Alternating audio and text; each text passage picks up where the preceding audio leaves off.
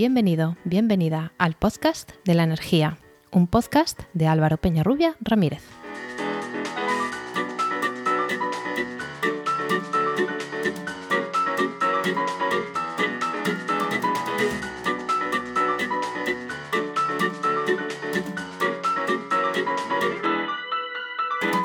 Hola, hola.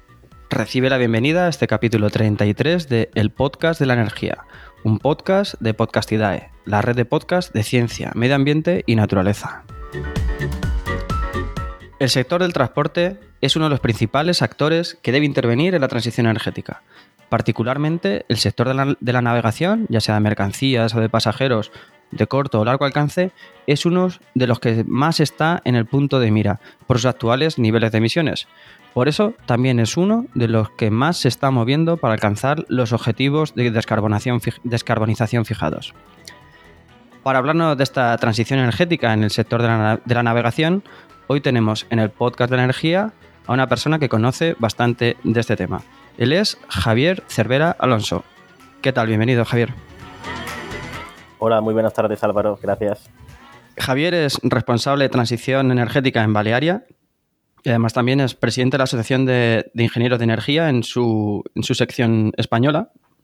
Javier es un, un, ingeniero dedicado a la energía en aspectos de desarrollo de proyectos diversos y dice tener pasión por lo que hace, que eso siempre es bueno cuando uno hace una profesión, hacerlo desde luego con ganas, y que con un fuerte interés en proyectos de desarrollo sustentable, innovadores y dice estar interesado en ser un aporte con nuevas ideas en el lugar donde trabaja.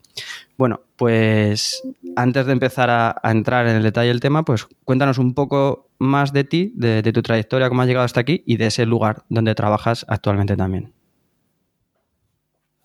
Bueno, pues eh, mi formación uh, es uh, de ingeniería, en este caso es de telecomunicaciones, pero después de estar trabajando 3-4 años en el mundo de las telecomunicaciones, cambié, ahora ya unos 16 años, al mundo de la energía, que es el que realmente me, me apasiona. He trabajado en alguna utility muchos años, eh, Unión Fenosa Naturgy, en, en, la última época, por la fusión de Unión Fenosa Gas Natural. Eh, y luego desde hace tres años, tres años y medio, estoy trabajando en la naviera Balearia, en la parte energética, en este caso, eh, la parte marítima, pues obviamente el consumo principal de una naviera en un 96-98% es el combustible que utilizamos en los buques. Eh, aporto un poco mi, mi, conocimiento, ¿no? Aprendo del mundo marítimo, que no era un mundo para mí conocido en el pasado, y intento aportar ese granito de arena a la compañía, pues del conocimiento energético que en esta carrera de los 16, 17 años he ido un poco a, aprendiendo, ¿no? Desde el sector energético puro eh, algunos proyectos de energías renovables focalizados en biogás, biometano, otras energías renovables solares, eh, eólicas, etcétera, y lo intentamos aplicar en un campo que es un poco más desconocido en esto del global de las energías renovables, que es el mundo marítimo, ¿no? Es un poco más desconocido porque estamos navegando por los mares, atracamos en los puertos, pero se nos ve poco porque lo que tenemos es estar navegando por el mar. Esta es un poco mi, mi trayectoria y en la parte de, la presidencia de los ingenieros energéticos, como un capítulo importante de la Asociación Mundial. Estamos constituidos como tal en España desde el año 2012 y bueno, represento este año, tengo la suerte de presidir la, la asociación y bueno, y además desarrollamos el cuarto Congreso de Ingeniería Energética este año, cuarta edición. Después de las sedes de Madrid y Barcelona, venimos a Valencia, que es mi tierra, y ilusionado con el congreso que tenemos de ingenieros energéticos y agruparnos todos aquí en Valencia en el mes de abril. Muy bien, la verdad es que has, hecho un recorrido por el mundo de la energía en, en diferentes eh, subsectores, ¿no? Y la verdad es que la energía tiene algo que, aunque sea, has nombrado muchas tecnologías, muchos campos variados, pero tiene algo que lo, los une a todos en común y la verdad es que yo también comparto esa pasión que, que tú dices y, y, la verdad es que me ha parecido muy, muy interesante ese recorrido que comentabas.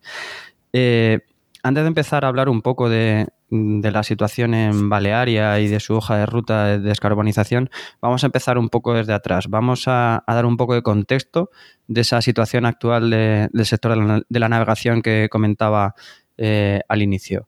Eh, cuéntanos un poco eh, sobre las tecnologías más, más usadas y los, los objetivos de carbonización, etcétera, que tiene ahora mismo el sector. Vale, bueno, el sector marítimo, como has dicho, obviamente es un sector más de la movilidad y es uh, emisor, importante emisor, pero al final lo valoramos y somos el 3% de las emisiones uh, globales ¿no? de, de, CO2 equivalente en el planeta. Somos el transporte más eficiente.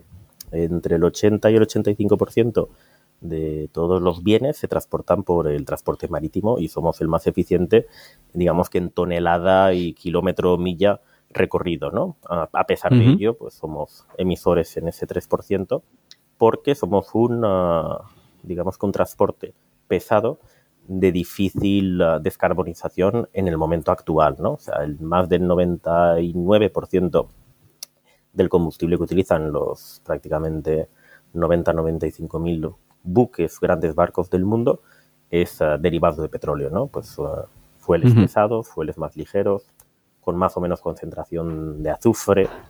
Eh, tenemos una normativa que nos aplica desde el año 2020, eh, la IMOS, el Organismo Mundial Marítimo, y ya exigió de liberar una parte importante del azufre que contiene el combustible, ¿no?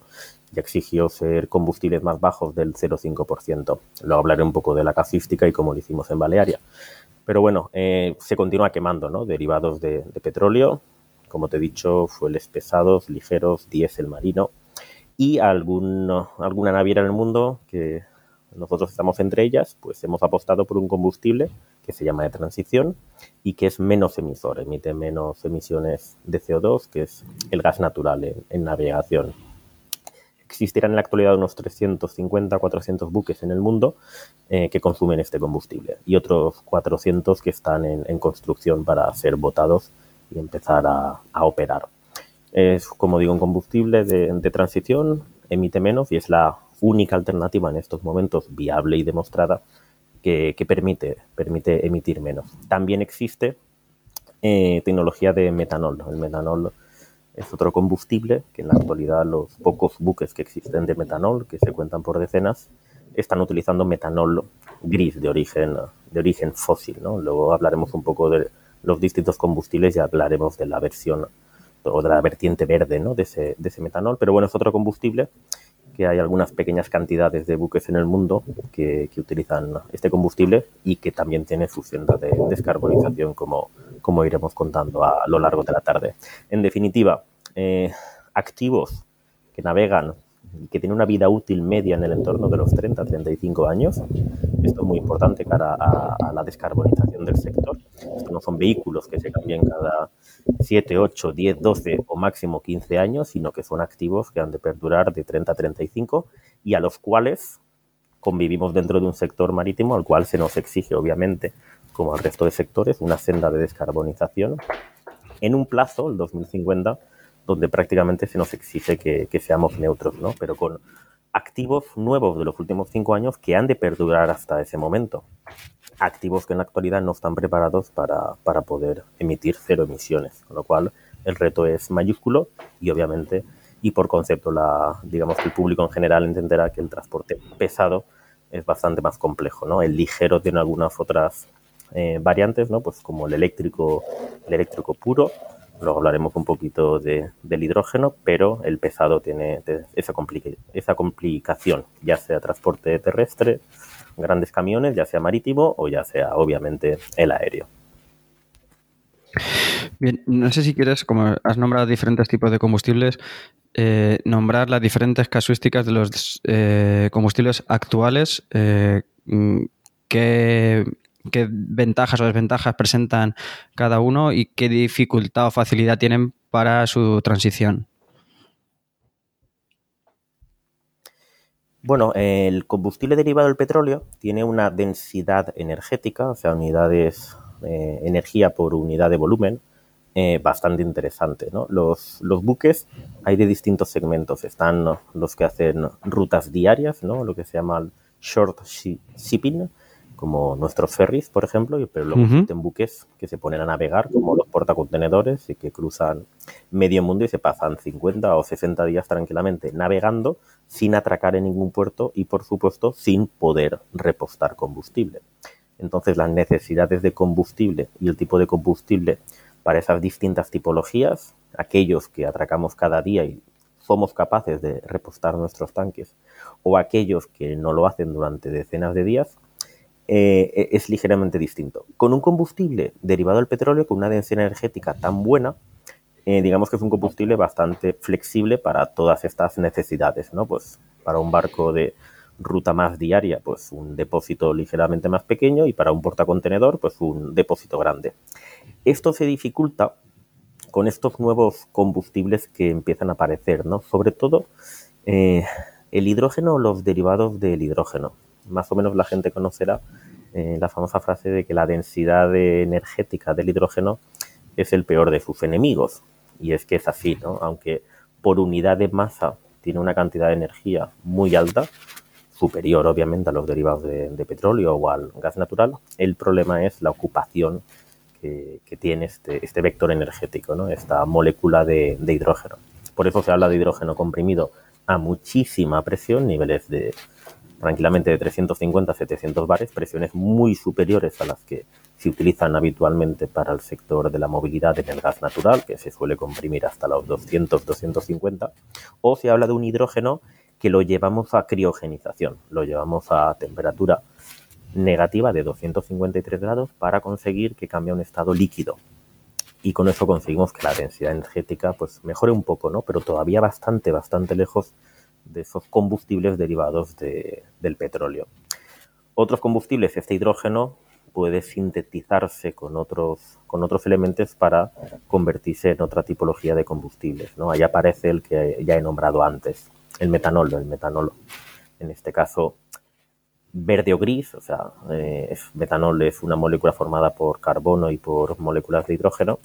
Si la forma de fabricarlo viene de una, una, transformación del gas natural, tendremos un CO2 que sería fósil, pero si utilizamos un carbono capturado, un CO2 capturado, que luego ya según la legislación ha de ser o no biogénico dentro de unos cuantos años, ahora nos permite un CO2, aunque sea fósil, capturado de una chimenea, válido ese CO2 capturado que no se emite en la atmósfera, y un hidrógeno que generamos de forma renovable, hidrógeno verde, nos conformará el metanol verde.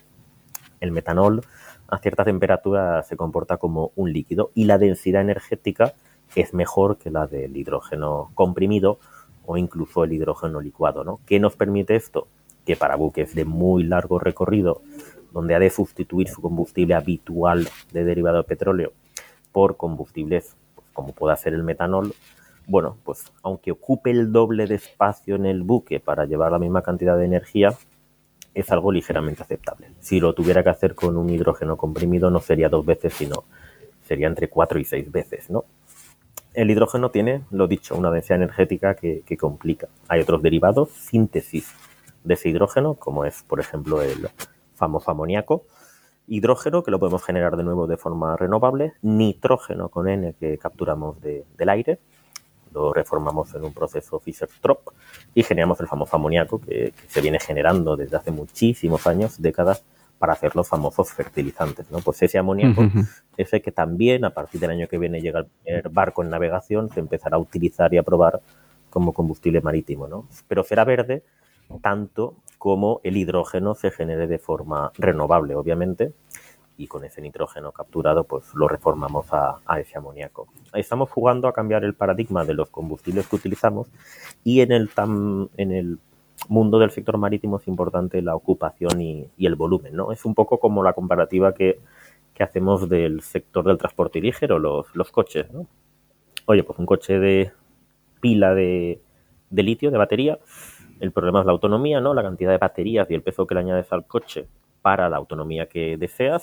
Los coches en el mercado están en el entorno de la mitad o menos de la mitad de las autonomías de los coches de gasolina o de diésel y ese es el gran problema, entre comillas, de los eléctricos para que la gente le pierda el miedo y algún otro y otros como el coche de hidrógeno donde también la densidad energética del hidrógeno pues hace que, esté un poco limitado los depósitos que caben dentro de un vehículo pequeño como es un coche y también tengan limitación de autonomía entre los 500 y los 600 kilómetros. Si esto lo llevamos a nivel marítimo, el buque es un activo muchísimo más grande que el coche pero bueno, tenemos en ese aspecto la, la ocupación de los depósitos a bordo con los nuevos combustibles, tenemos esa dificultad que se asemeja un poco a, la comparativa del vehículo ligero.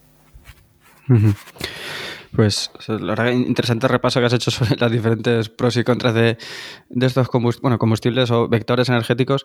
Eh, como, como aclaración ha sido para que quien no, quien no domine mucho los términos, eh, es muy importante lo, que has reseñado varias veces sobre la, densidad energética. O sea, un fuel pesado eh, un, ese diésel eh, son combustibles líquidos, son muy densos y, la rotura de sus enlaces que provoca la liberación de la energía para mover el, barco, pues eh, o sea, hay muchos enlaces en, ese, en esos líquidos. ¿no? El hidrógeno es un gas a temperatura ambiente y, como decías, en, por unidad de masa eh, tiene buena poder calorífico, pero eh, al presentarse en forma de gas, pues ocuparía muchísimo espacio. Y cuando oímos hablar del hidrógeno, eh, no, no, hay un único, ninguna, no, hay una única forma de presentación del hidrógeno. Has nombrado que puede estar en comprimido, licuado, eh, en forma de, amoníaco. Los que hay en otros, creo que también en, en otras formas de combustibles sintéticos también, ¿no puede ser? vamos, solamente hacer notar eso, que cuando hablamos de hidrógeno no hay una única forma de presentación del hidrógeno, cada uno con sus pros y contras, y cada uno pues mm, tendrá más o menos cabida en una aplicación u otra.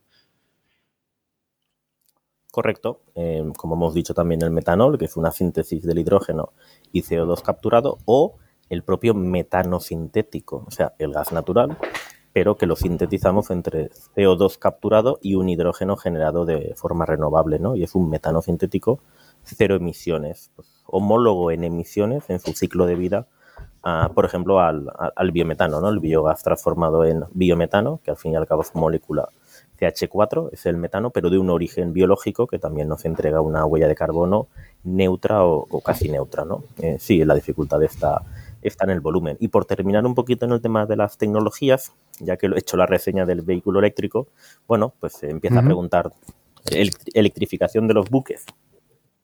Bueno, nosotros como Balearia vamos a, poner en, navegación en breve, en muy poquitos meses, un barco que es puro eléctrico.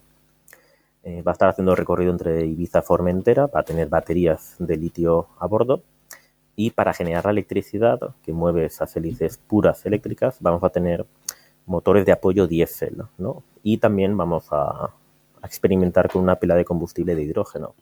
El barco navegará, saldrá de puerto con motores apagados, utilizando la electricidad de las, de las baterías, estará atracado en el puerto y cuando se ponga a navegar en, alta mar, pues apoyar a la generación eléctrica con, esos motores. El objetivo de este barco es empezar de esa forma, puro eléctrico, para que en pocos años vayamos sustituyendo esa generación a bordo de esos motores diésel por generación de o más pilas de combustible de hidrógeno o mayor cantidad de, baterías de litio que cargaríamos obviamente desde el puerto cuando consigamos que una isla como Ibiza o Formentera obviamente tenga un porcentaje de generación renovable que merece coger, esa electricidad como para cargarla en las baterías. Actualmente un porcentaje muy alto, eh, mucho más del 50%, en estas dos filas se genera con centrales diésel, ¿no? con las pérdidas de la transmisión de esa electricidad a través de los cables, que llegue al puerto, estaría cargando electricidad de una central diésel con pérdidas por el medio.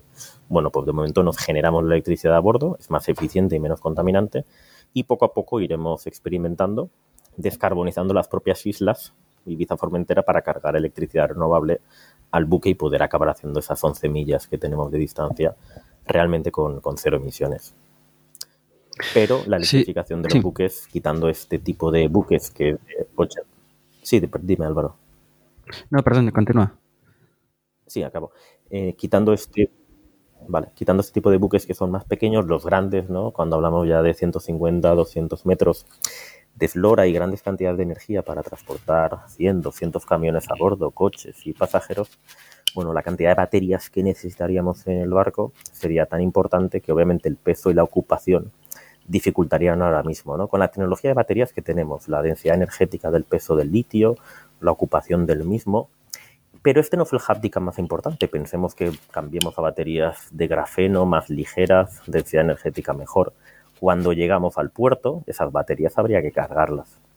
Y la cantidad de energía eléctrica que utilizamos para una ruta diaria en un buque de este tipo y en el atraque corto que hacemos de dos o tres horas en un puerto, significaría hacer conexiones de carga rápida de decenas, si no centenares de megavatios durante esas dos o tres horas para poder cargar las baterías a bordo de, un buque. ¿no? El reto, la electrificación de un buque no es tanto que lo es las baterías dentro del buque, aunque el buque venga y vuelva cada día y no necesites tanta, tanta batería, sino el problema es que cuando los buques diarios tipo ferry atracamos solamente dos o tres horas, tenemos solo dos o tres horas para meter tranquilamente 200 o 300 megavatios hora de electricidad en esas baterías. ¿Qué cable necesitaríamos, no? De 100 megavatios de potencia para un solo buque. En un puerto no atracan buque, atracan muchísimos buques. La dificultad está un poco, un poco ahí, ¿no? La infraestructura, la velocidad de carga, por supuesto que las baterías, pero es mucho más crítico el problema que tenemos, obviamente, de,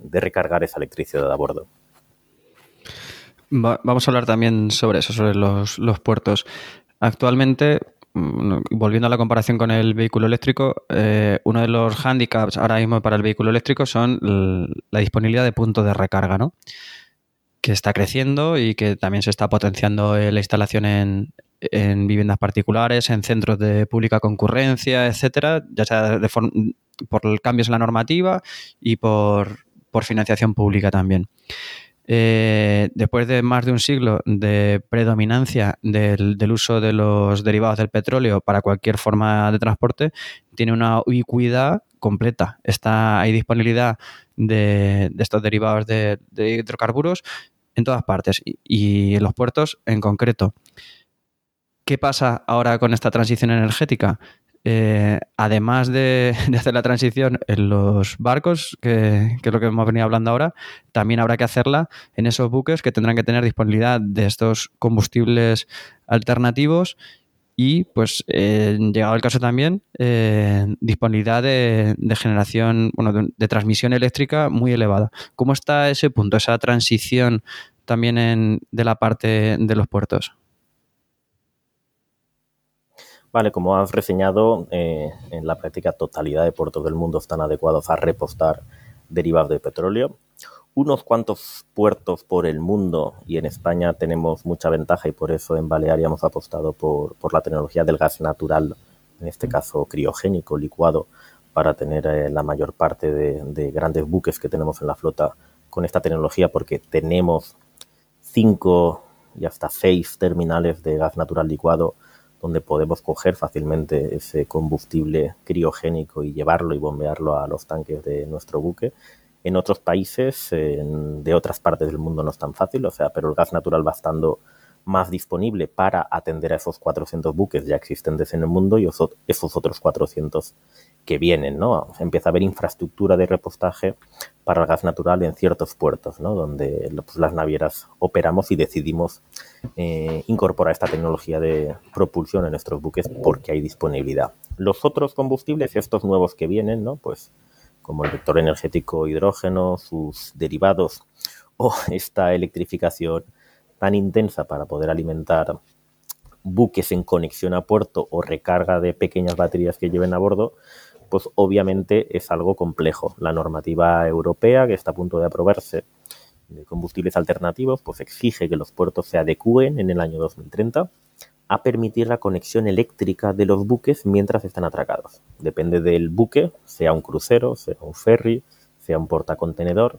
cuando atraca necesita una potencia para alimentar pues todos los equipos eh, eléctricos, electrónicos, clima dentro de, esos buques y lo hacemos normalmente con motores auxiliares que están en funcionamiento. En nuestro caso, si lo hacemos con gas natural, la ventaja es que las emisiones del gas natural no solo son menores en CO2, sino que eliminamos la práctica totalidad de los azufres, eliminamos más de un 80, 85% los NOx, que son los perjudiciales para, para la salud, y también el particulado, ¿no? las partículas. Sí, pero como número gordo, si tienes la cabeza mm, una relación de, reducción que habría en, emisiones tanto de CO2 que, nos centramos demasiado a veces en el CO2 y no, pensamos en otros componentes eh, también que, generan contaminación como los azufres que están nombrando. Más o menos, ¿de qué orden de magnitud estamos hablando de reducción? El gas natural reduce un 99% el azufre respecto a cualquier derivado de petróleo es un combustible que no tiene prácticamente azufre, con lo cual cuando combustiona no emite azufre, azufre el motor. Eh, los NOx prácticamente un 85%, que son los azufres, pero los NOx son los famosos que afectan a la calidad del aire y a la calidad y la, y a la salud de las personas. Y luego en derivado también el particulado, esas partículas que se generan y que son muy dañinas también para eh, la respiración de, los pulmones, ¿no? O sea, las reducen el entorno también del 90-95%. Y además una pequeña ventaja que no se tiene muy en cuenta, que es que el ruido del motor y las vibraciones se reducen prácticamente a la mitad cuando utilizas gas natural en un motor de, de combustión. Esas son las reducciones que complementan ese 25-27% de reducción de CO2. Esos son los, esos son los números. Bueno, te he interrumpido, no sé si querías completar algo sobre, sobre la situación de, los atraques eh, y la obtención de la energía cuando el, cuando el barco está parado. Sí, correcto. La exigencia de conexión eléctrica viene a partir del año 2030 eh, ya solo para atender esa conexión eléctrica en los buques mientras están atracando, no, recargar baterías que puedan llevar, sino alimentar eléctricamente la necesidad que ahora están o estamos teniendo con unos motores de combustión auxiliares que llevamos a bordo del propio buque, ¿no? Eso ya es un reto. Puertos, hay proyectos en puertos importantes de España que están montando subestaciones de 75 megavatios de potencia, de 50 megavatios de potencia para empezar a atender parte de las necesidades de parte de los buques que atracarán en el año 2030, pensando en que nos mantendremos igual, más o menos en el número de atraque y tipología de buques. El reto de electrificar los puertos solo para conectar los buques y que podamos apagar los motores auxiliares es enorme, como para electrificar muchísimo más y poder además recargar en esas estancias de los buques baterías que pudieran llevar a bordo ¿no? y que les permitieran hacer recorridos diarios de navegación. O sea que el reto eléctrico en los puertos, sinceramente, es muy grande. Por eso, combustibles como el hidrógeno, sus derivados, que se pueden generar con electrificación, pero en otras partes transformas la electricidad en ese gas que es hidrógeno o derivados del hidrógeno y ese combustible lo llevas a bordo, es una forma de, digamos, de durante un tiempo ir generando el combustible que luego de forma rápida puedes incorporar al, buque. ¿no? Es una complementariedad a esa electrificación que va a ser brutal, pero que solo alimenta las necesidades de estancia cuando los buques están atracados en los puertos. Y como has nombrado que si tuviésemos que hacer recargas de baterías para para motores eléctricos eh, habría una demanda muy, muy elevada, o al menos sí que hay un compromiso de, hacer estos atraques con y mantener los servicios de a bordo con energía eléctrica y que se está trabajando en, en subestaciones que den servicio. No sé si tienes constancia, si se está hablando de proyectos de generación renovable junto a los puertos. O sea, ya no hablo de maremotriz o así de cosas que, están por venir y que, nunca terminan de materializarse, sino de fotovoltaica próxima, allá donde haya hueco, o no sé si incluso eólica marina o algo así que junto, cercana a, los puertos. Eh, ¿Te consta que haya estos proyectos de, generación renovable próxima para atender estas demandas de energía o incluso eh, para, el, para generación de hidrógeno verde?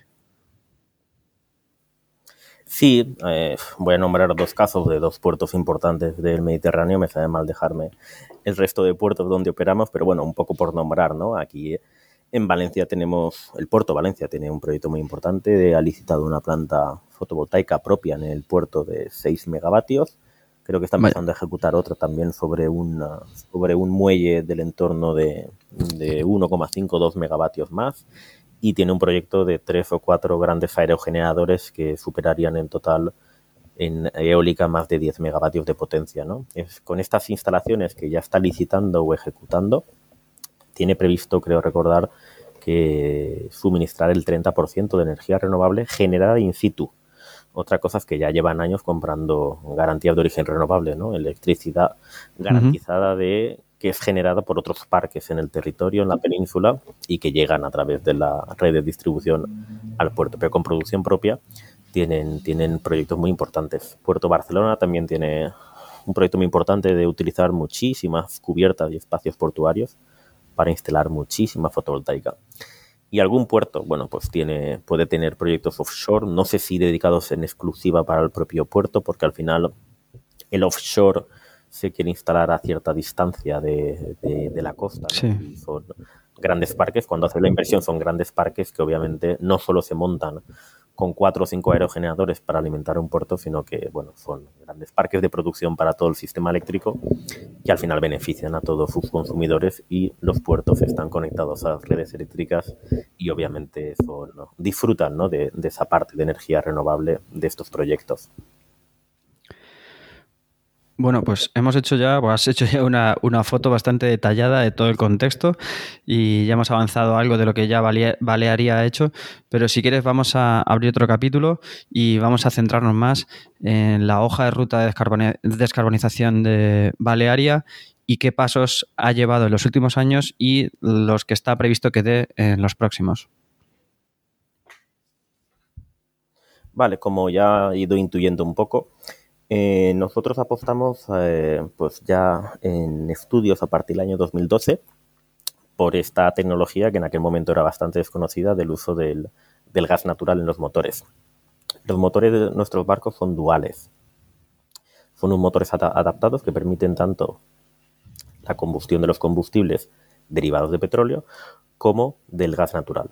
¿vale? Son duales porque ese buque puede estar operando hoy en España pero por cambio de ruta o de incluso de operador o naviera puede irse, pues no sé, ¿no? al sur de África donde ahora mismo no hay disponibilidad de gas natural para repostar en los puertos, con lo cual has de hacer una tecnología dual para que ese buque pueda funcionar con derivados de petróleo.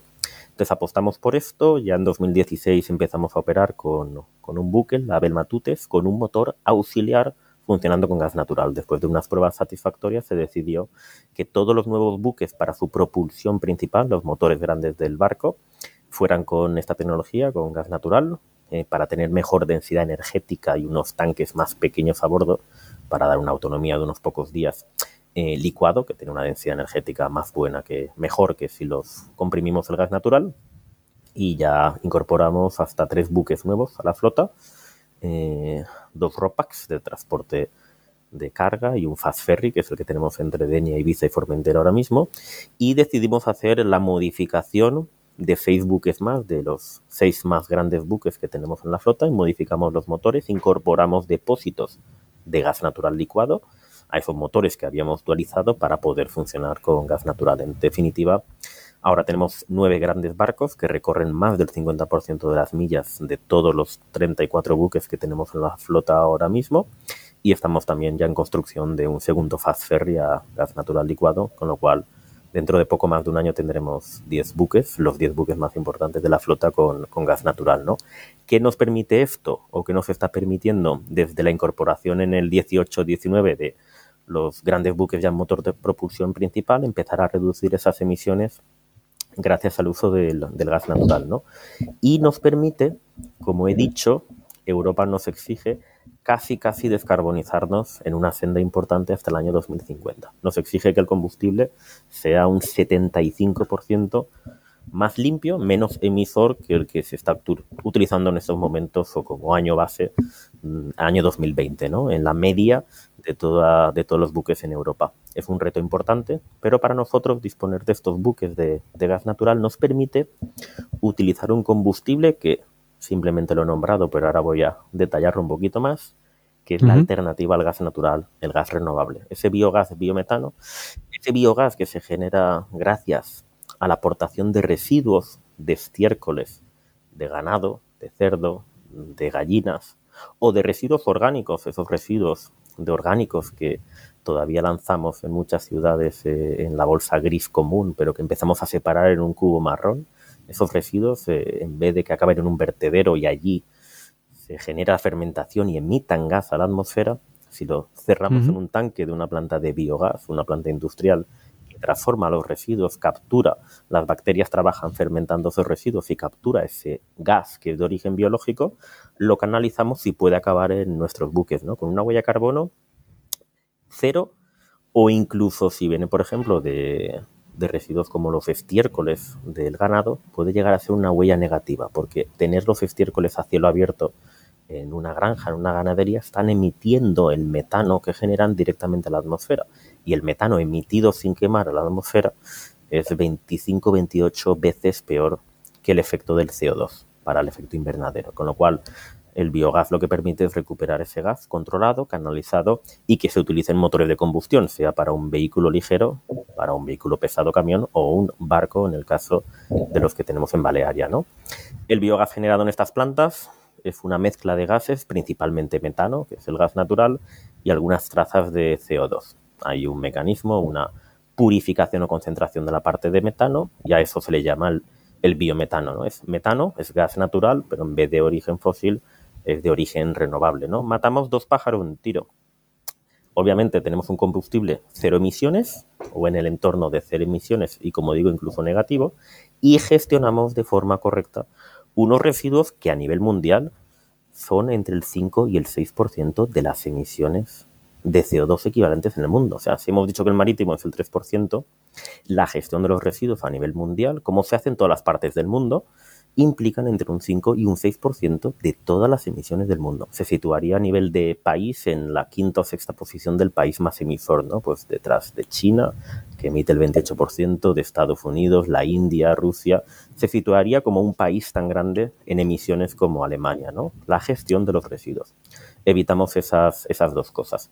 Y estos barcos que ya son de gas natural, el biometano, los residuos, desgraciadamente o afortunadamente, no son ilimitados tiene una cantidad limitada y no nos permite eh, sustituir todo el gas natural por, por este gas renovable biometano. Bueno, pues estos barcos admiten ese combustible sintético que también hemos nombrado, el metano sintético, ¿no? Con capturas de CO2 y con hidrógeno verde podemos generar la molécula de metano que también es cero emisiones porque viene de un hidrógeno verde y de un CO2 que hemos evitado que vaya a la atmósfera. Con lo cual, en el plan de descarbonización hemos incorporado unos activos que son estos barcos de gas natural que actualmente funcionan con gas natural. Hemos hecho ya alguna prueba en 2021, un trayecto que fue con biometano puro, fue el primero en Europa que se hizo, pero bueno, estamos un poco a la expectativa que el biometano se acaba de desarrollar en España. Hay solo cinco o seis plantas de inyección a la red gasista, son muy pequeñitas, entre todas generan el biometano que solo gastaría o que valdría solo para uno de nuestros buques. Estamos esperando ponernos a nivel de países como Alemania o Francia en los próximos 10 años que tienen centenares de plantas inyectando este biometano a la red. Y bueno, entre el biometano y el metano sintético, estos buques esperamos llevarlos a ese menos 75% de, de emisiones, ¿no? Otros buques, bueno, pues tenemos buques que solo funcionan con combustibles derivados de petróleo. Por ahí tenemos los biodiesel, tenemos los biodiesel derivados, por ejemplo, de los aceites de cocina, de los UCOs que se llaman, y, de otras y de otros aceites ¿no? que, se, que se transforman para ser utilizables en, en su formato biodiesel. Pero un poquito más allá, a medio plazo largo, pues se espera que, que, el hidrógeno o incluso la síntesis del hidrógeno a, biodies, a diéseles sintéticos, tú puedes sintetizar diésel a partir de carbono y de hidrógeno o queroseno. Ahora hay un proyecto en el norte de España que está ya a punto de generar queroseno sintético a base de hidrógeno y captura de CO2. ¿vale? Vamos a ver cómo. O sea, quedan muchos años, el camino, el camino es largo y vamos a ver también esos combustibles sintéticos, cómo van evolucionando para apoyar, en este caso nuestro, pues a ese biometano, a ese metano sintético, poder llegar a generar biocombustibles líquidos que vengan de la síntesis del hidrógeno, ¿no? Cuando todo esto de los costes del hidrógeno nos lleve a que el, resultado de, del hidrógeno producido o sus derivados tenga una competitividad que se acerque a, a ser viable, ¿no? Poder comprarlo y utilizarlo en un mercado competitivo. Como has dedicado un ratito a hablar del, biogás, voy a aprovechar y hacer un poquito de spam, que quien se, haya quedado, quien se haya quedado con más ganas de conocer sobre el biogás, en el capítulo 30 lo dedicamos exclusivamente a ello, a la, a obtención del biometano, tuvimos a Nerea Plata y para quien quiera saber más lo dejamos en nota del programa y seguro que le resulta interesante. Bien, Javier, eh, tenemos claro que los objetivos de descarboniz descarbonización y, de eliminación de otras formas de contaminación, has hablado de partículas, de los NOx, de, de los derivados del, del, azufre, eso tenemos claro que hay que ir a esa senda de, de mejora de, de, esas emisiones. Pero, ¿qué pasa de, desde el aspecto económico. Entiendo que tiene que haber bastante apoyo público, en, ya sea en investigación, en cambio de, de, estas tecnologías, ya sea del lado de los puertos o de los barcos. Eh, háblanos un poco del aspecto económico, si hay ese apoyo público para esta transición y si después de hacer esta transición para compañías como Balearia, aunque es una inversión a largo plazo le resulta rentable hacer estos cambios.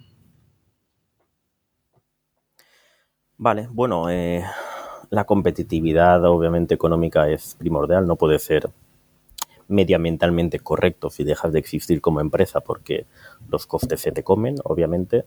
Eh, estos nuevos combustibles todavía, todavía están en sus fases iniciales y son más caros que los combustibles fósiles actuales, incluso a pesar de la crisis energética y altos precios que hemos tenido en estos momentos. Eh, está habiendo apoyo para desarrollar eh, tecnologías en los más incipientes, como la generación del hidrógeno, proyectos de generación ya importante, ¿no? pilotos y sus derivados. Eh, está habiendo algún apoyo a las plantas de biogás biometano. Es una tecnología completamente madura, hace decenas de años que existe el biogás biometano, pero en España pues no se había promocionado más allá de eh, unas primas a la generación eléctrica quemando ese biogás, que fueron luego rectificadas o modificadas eh, y ya no se invirtió más a partir del año 2012, 2013. Ahora vuelve a generarse este biogás biometano porque vale para la movilidad, vale para descarbonizar otros usos industriales, que su alternativa al gas natural es difícil en electrificación, con lo cual utilizando biometano reducen las emisiones de CO2 y al final tenemos que ver un poco que los combustibles fósiles empiezan a ser agravados con emisiones de CO2 que hay que, hay que pagar en ciertos sectores. Nosotros en el marítimo, de forma gradual en tres años a partir del año que viene, del, del 24, y entre el uso de combustible fósil, el pago de las emisiones del CO2 que produce el combustible fósil y la bajada poco a poco por maduración de, o apoyo público de estas alternativas como el biometano, como el hidrógeno, como sus sintéticos, nos tiene que llevar a que en cierto momento se crucen esos precios, ¿no? Desgraciadamente para el transporte pesado parece que no se va a cruzar a la baja, que es decir, un coche eléctrico cuando la electricidad te la puedes generar, por ejemplo, en tu casa con paneles fotovoltaicos, que es mi caso, pues te baja el coste de los 100 kilómetros, por ejemplo, a los 2 o a los 3 euros, ¿vale? Teniendo la suerte que te lo puedes conectar en casa y que has podido instalar energías renovables, frente a el uso de un diésel o gasolina que mínimo, mínimo, en, no vas a bajar de los 8 o 10 euros y ahora en estos momentos de los 14 o los 15, ¿vale? O sea que en la movilidad ligera la electrificación sí que nos puede llevar a una diferencia económica de mantenimiento de combustible de coche que compense la diferencia económica en la compra del mismo, ¿vale? Pero en el transporte pesado parece que no vayamos a abaratar el actual uh, coste de los combustibles fósiles porque todavía no interiorizan el coste medioambiental, no pagan por todas las emisiones de CO2 que, provocan todavía, ¿no? Un CO2 que en Europa lo tenemos regulado mediante un mercado de mecanismo de créditos con un precio que ha subido mucho, pero que encima se espera que suba más, con lo cual, dependiendo del coste de emisión de CO2 de los fósiles y de cómo vaya bajando esos combustibles renovables alternativos, bueno, pues entre, entre el 2030 y el 40, sé que hay mucho plazo, pero es difícil, esta senda estos combustibles que he dicho, ¿no? El biometano, el hidrógeno, pues se cruzarán con los fósiles correspondientes que interiorizarán el pago medioambiental del, CO2 y bueno, y, serán la alternativa, ¿no? También han de empezar a producirse proyectos con un volumen importante de oferta, porque si no el problema ante la escasez hará que el precio, por supuesto, que no baje. Bueno, Javier, me ha parecido la verdad es que brutal el repaso que has dado a todo, todo el campo de ya no solo de la navegación, sino hemos, hablado de muchas tecnologías, de diferentes vectores energéticos y creo que creo que ha resultado muy interesante. Eh, vamos a dejarlo aquí. Si quieres, dinos dónde podemos encontrarte a ti. A Balearia, pues se le encuentra fácil. Eh, pero dinos, eh, quien quiera seguir tus, publicaciones, como yo, por ejemplo, te seguía en LinkedIn y, por eso mm, pues me generó el, interés de poder contar contigo hoy aquí. Sí, bueno, en redes sociales, obviamente. Estoy en LinkedIn como, como Javier Cervera y, y bueno, no sé si luego en el podcast puedes te pasar un correo electrónico y lo puedes publicar para que cualquier interesado me pueda escribir. Y por supuesto estamos en el sector energético. Te pasaré el correo, por ejemplo, de la, de la Asociación de Ingenieros Energéticos y podemos compartir y dialogar sobre, sobre, lo, que, sobre lo que queráis. ¿no? Pues me encontráis en Valencia, eh, me encontráis en la oficina de Denia, en la central, la central de Baleario, me encontráis en cualquier evento, pues hablando ¿no? del sector de, la energía, ya sea marítima o ya sea generalista por el tema de la Asociación de Ingenieros. Estupendo, Javier. Pues una vez más, muchísimas gracias y espero que, que sigáis trabajando tan bien y tan duro en esa transición energética necesaria. Muchas gracias a ti Álvaro y por la divulgación que haces. La verdad es que ha sido un rato muy distendido y, y me ha parecido eh, muy, muy interesante el diálogo que hemos podido mantener. Muchísimas gracias por la invitación. A ti, muchas gracias. Adiós. Hasta luego.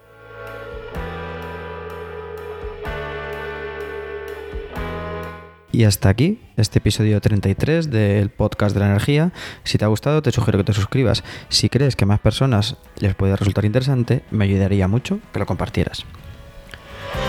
Y si lo que quieres es hacer una sugerencia, comentario, valoración o corrección, lo puedes hacer encontrándome en mi perfil de LinkedIn, Álvaro Peñarruiz Ramírez, o en la página y redes sociales de Podcast IDAE, y en Twitter con el hashtag El Podcast de la Energía.